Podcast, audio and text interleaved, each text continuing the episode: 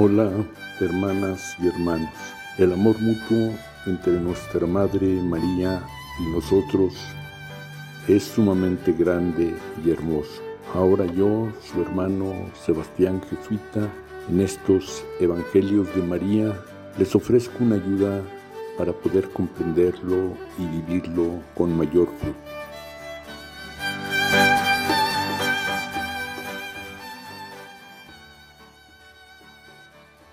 El viernes anterior a la Semana Santa conmemoramos a nuestra Madre Dolorosa.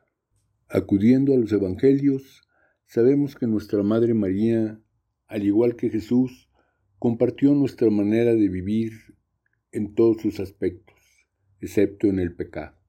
Así, en la Navidad nos da la enorme alegría del nacimiento de su hijito, que viene a liberarnos a todos en su pueblo y esos son también el ambiente y los sentimientos que resaltan en su visita a su prima Isabel.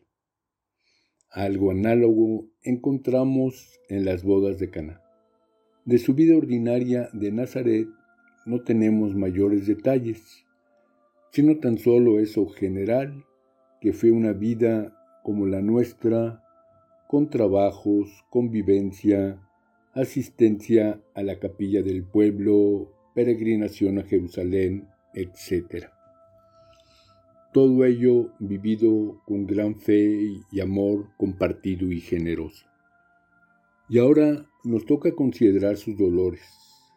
De seguro los habrá experimentado en diversos momentos de su vida, al igual que nosotros, pero sin duda los más intensos fueron al acompañar a Jesús en los juicios que lo condenaron, en el Via Crucis, la crucifixión y muerte cruenta, y luego al recibir su cuerpo bajado de la cruz y llevado al sepulcro. Como en otros momentos desconcertantes, María no lo comprendió de inmediato, pero lo conservaba en su corazón y ahí lo meditaba acompañada por el Espíritu, asimilando en el sufrimiento ese misterioso camino hacia la victoria del amor en la resurrección. Jesús y María no nos ofrecen, ni ahora, una explicación al respecto.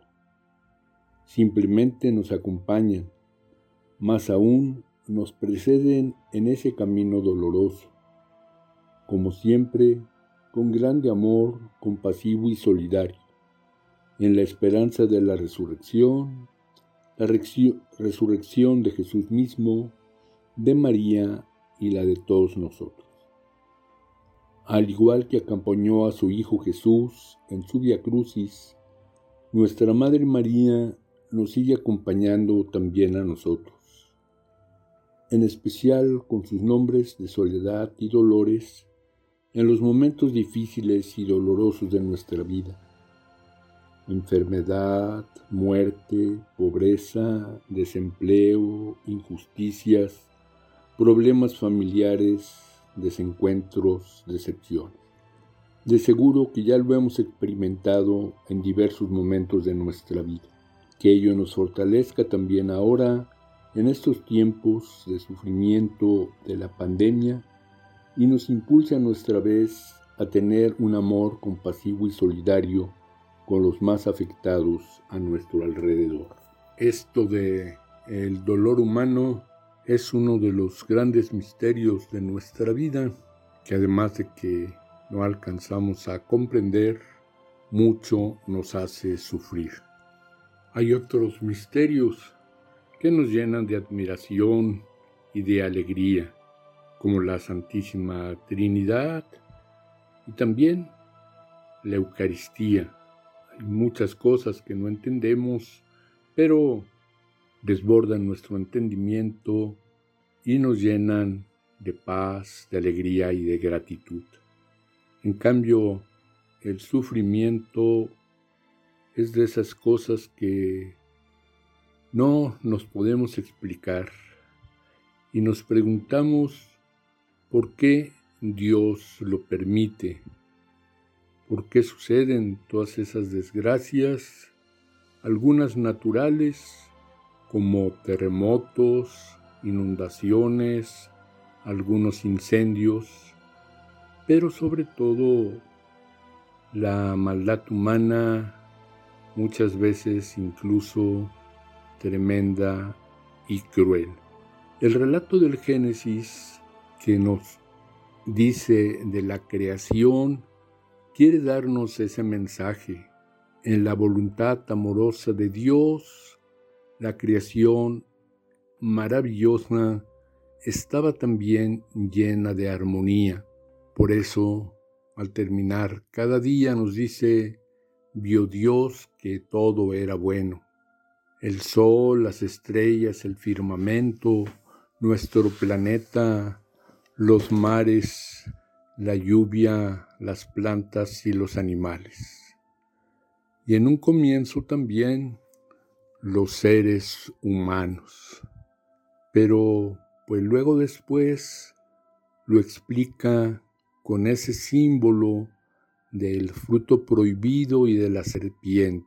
Dios quería que se mantuviera la armonía, pero de una manera que no comprendemos, simbolizada en esa serpiente que trae el mal, que trae el veneno, se metió el odio, la avaricia, las ambiciones, el egoísmo en nuestro corazón en contra del designio original de Dios.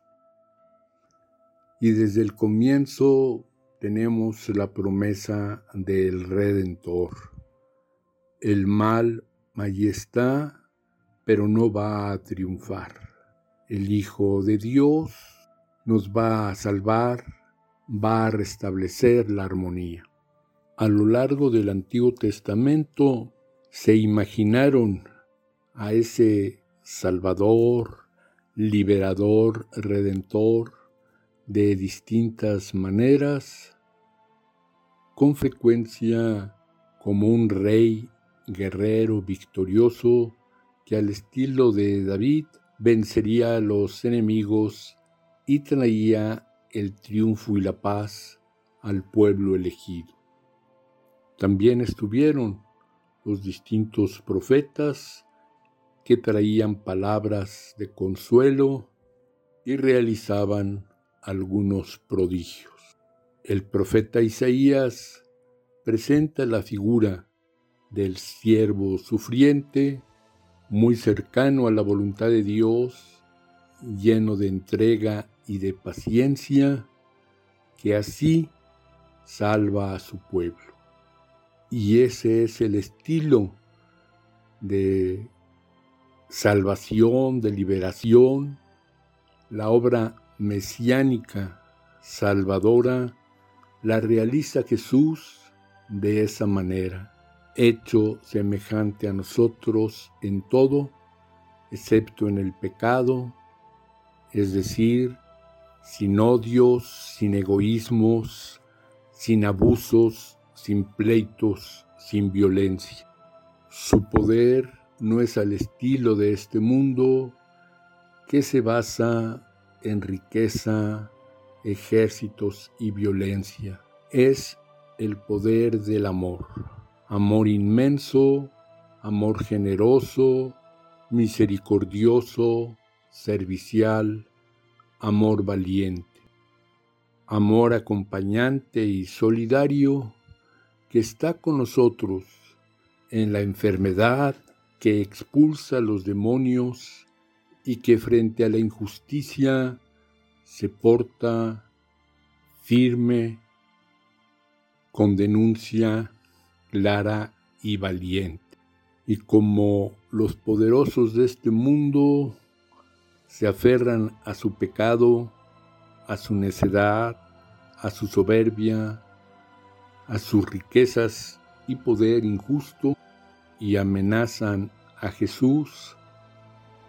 Jesús llega a tener miedo, pero en la unión profunda con su Padre, en la oración, se llena de fortaleza y serenidad. Y para vencer la injusticia, la opresión, la violencia, entrega su propia vida. En esa semejanza, la semilla de maíz al caer en la tierra muere, pero produce fruto para los demás a través de su propia resurrección, que es también promesa de resurrección para los demás. Y nuestra Madre María acompaña a Jesús en todos esos sufrimientos de su vida de un modo especial cuando está crucificado. Y así nos invitan a sentir su acompañamiento, su cercanía, su misericordia y solidaridad para fortalecernos nosotros mismos y también para ser compasivos y solidarios con otras muchas personas, familias y grupos que tanto sufren. Que el Espíritu Santo nos ayude a recibir en nuestro corazón ese acompañamiento de nuestro hermano Jesús, verdadero liberador, y de nuestra Madre María, dolorosa soledad. Santa María de la esperanza, mantén el ritmo de nuestra espera, mantén el ritmo de nuestra espera. Viviste con la cruz de la esperanza, pensando en el amor la larga espera y nosotros buscamos con los hombres el nuevo amanecer de nuestra tierra. Esperaste cuando todos vacilaban el triunfo de Jesús sobre la muerte y nosotros esperamos que su vida anime nuestro mundo para siempre. Santa María de la esperanza, mantén el ritmo de nuestra espera. Mantén el ritmo de nuestra espera.